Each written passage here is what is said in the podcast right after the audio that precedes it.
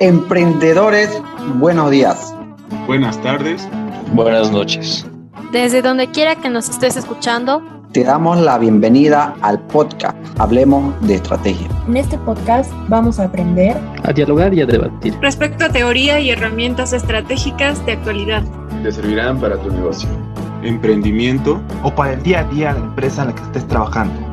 Esperamos que este podcast te sea de ayuda y que aprendas un montón.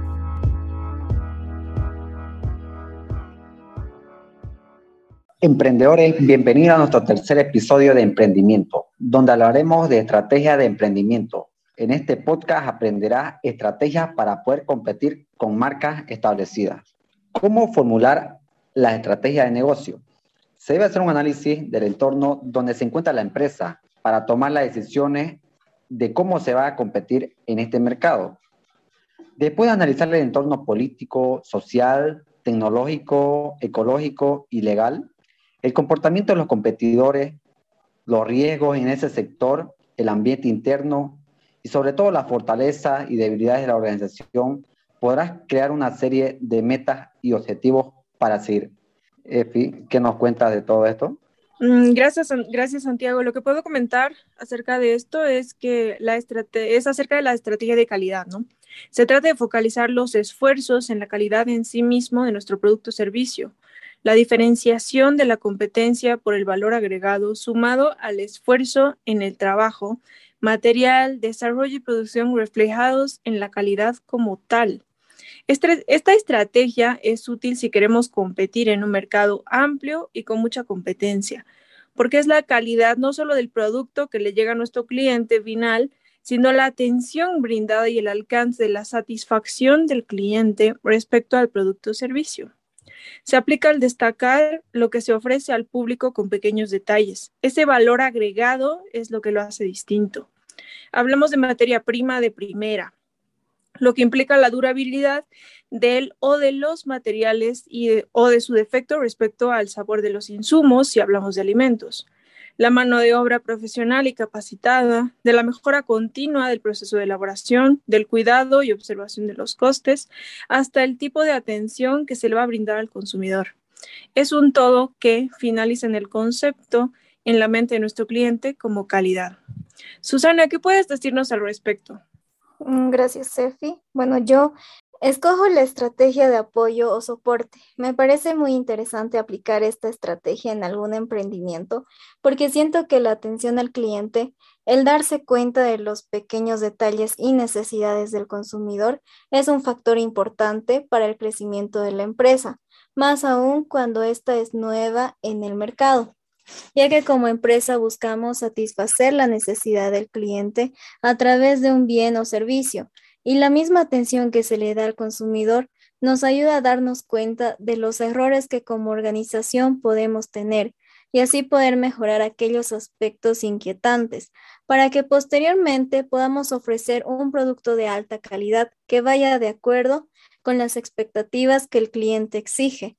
Debemos tomar en cuenta que cuando el cliente queda satisfecho es porque hemos realizado un gran trabajo y de alguna manera también logramos brindar ya sea un producto o servicio de calidad. Esta estrategia podemos aplicarla a través de la creación de páginas web para interactuar con el cliente mediante encuestas, eh, a través de la constante capacitación del personal de trabajo para que colaboren con la atención al cliente. ¿Qué puedes decirnos, Sergio? Eh, gracias, Susana. Bueno, yo acotaré un poco a lo que dijo Efi, ya que me encuentro a favor de su punto de vista, que es la estrategia de calidad. Porque ya que si bien es un tema complicado el poder ser un emprendedor competitivo en estos tiempos, donde se deben aplicar eh, de manera obligatoria los nuevos planes y las nuevas estrategias para poder lograr sobresalir en el mercado, existen ámbitos que no pasan de moda, como es la calidad de un producto. Como emprendedores debemos manejar a nuestro beneficio cómo la industria en estos tiempos modernos logró deteriorarse con productos y servicios baratos, debidos lógicamente a su baja calidad con los que se realizan, de los que sabemos existen demasiados. Podemos ofrecer al mercado un producto de calidad eh, y eso hará que resalte en medio de la competencia por muy pequeño que éste sea. Para poder lograr esto debemos como emprendedores marcar la diferencia al elaborar un producto o ofrecer un servicio que si bien en estos tiempos podemos contar con materia prima mucho más barata o medios más accesibles, debemos pensar en el agrado del cliente mucho más que en aumentar nuestras ganancias, ya que como es consciente, seremos la preferencia del mercado y por ende haremos crecer nuestro emprendimiento. ¿Tú qué opinas, Valeria? Gracias, Sergio. Yo creo que una estrategia bastante conveniente es la de diferenciación por precios. Como sabemos, el precio es una de las variables más importantes al momento de decidir por un producto o servicio en nuestro medio. Si bien vender por debajo del costo es un delito, no impide que la empresa maneje un margen alto que dé la libertad de bajar el precio para ganar la preferencia del mercado, sin reducir mucho la utilidad o entrar en pérdida.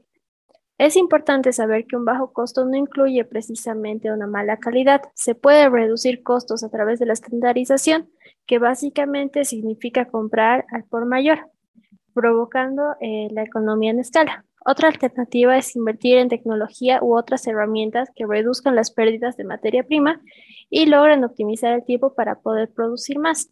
Vale aclarar que todo esto se debe adaptar al tipo de producto o servicio que se ofrece y es totalmente válido acompañar esa, estrategia con alguna otra para tener un mejor resultado. ¿Tú qué opinas, Zeta? Gracias, Vale. Eh, yo escogería una estrategia de diseño porque aquí se puede utilizar toda la creatividad que una persona tiene y lograr hacer que un producto o servicio se diferencie de la competencia, que es lo que toda empresa o negocio quiere lograr. Por ejemplo, si se quiere empezar a, eh, un emprendimiento que esté relacionado con la comida, con este tipo de estrategia te puedes enfocar en hacer una receta única para que tu comida no tenga el mismo sabor que la competencia. También se puede pensar en la presentación que viene a ser algo más estético, es decir, qué forma, eh, de qué forma vas a servir tu comida. ¿Vas a servirla en platos plásticos o de cartón? Eh, ¿Va a tener envoltura o no? Y más aspectos que igual se los debe considerar. Y no solo con la comida, sino con cualquier tipo de idea de negocio que se tenga. Al implementar este esta estrategia puedes conseguir un factor diferenciador muy importante que te hará resaltar por encima de la competencia. ¿Tú qué opinas, Johansen? Gracias por la introducción, Edna. Bueno, yo opté un poco más por la estrategia de imagen. Creo que si podemos diferenciarnos de los demás, puede ser en base a la imagen y la importancia de la misma. Yo me refiero a que una forma efectiva de competir con los demás es estar en, lo alto. Me refiero a que siempre permanezcas entre los mayores estándares de venta, de calidad, relacionado con lo mejor. Con todo aquello que está siendo atraído para la clientela, aquellos productos servicios que empiezan a generar un boom en todos, me refiero a las tendencias, a todo lo que está de moda, son aquellos que pueden asegurar el éxito a la empresa. Además que estos sectores siempre trabajan en el, en el boom del mercado, hablando de, hablando de todo lo que está sorprendiendo a cada momento. Casi a cada momento aparece algo nuevo y la gente se siente atraída por lo mismo. Así que yo creo que siempre estarás ganando porque las personas que están en estos tiempos siempre van a seguir las tendencias y estar al día para ellos es de lo más importante tanto como la ropa de moda, las cosas de marca, la comida que está famosa, lo que está ahorita, lo que se estaba siempre apareciendo en las redes sociales. Así que yo creo que ese sector ideal. Esa es mi opinión. ¿Tú qué piensas, Rafael? Bueno, eh, yo recomendaría la diferenciación por calidad, porque en nuestro país contamos con materia prima de buenísima calidad, poco explotadas, con, y con la tecnología necesaria podemos aplicar la diferenciación por calidad para que los consumidores eh, puedan percibir que nuestra marca país es distinta, eh, basándose no en la comparación de características, sino en la idea creada de la empresa y su imagen, debido a la calidad del producto o servicio ofrecido por nuestro país. Y tú, Sebastián, ¿qué estrategias recomendarías? Eh, gracias, Rafa. la estrategia de diseño para mí es la mejor opción porque si bien las personas quieren comprar mucho a un precio reducido, antes de esto viene la satisfacción de haberte comprado algo que te encanta. Y con lo que te sientes satisfecho, ya sea de lucirlo o presumirlo. A tus amigos o conocidos, del diseño de una prenda, de un reloj, de un celular y mil cosas más, te llama más la atención que algo que no te gusta. Tanto, pero algo, que no te gusta tanto, pero cueste eh, barato por el simple hecho de lucir bien. Así que lo implementaría en mi empresa, empezando en contratar buenos diseñadores, dependiendo en qué rubro, en qué rubro estoy metido y haciendo pruebas de imagen. Y diseño al gusto del consumidor en grupos focales de gente a la que va dirigido mi producto. Eh, ¿Qué opinas de todo esto, Juanpa?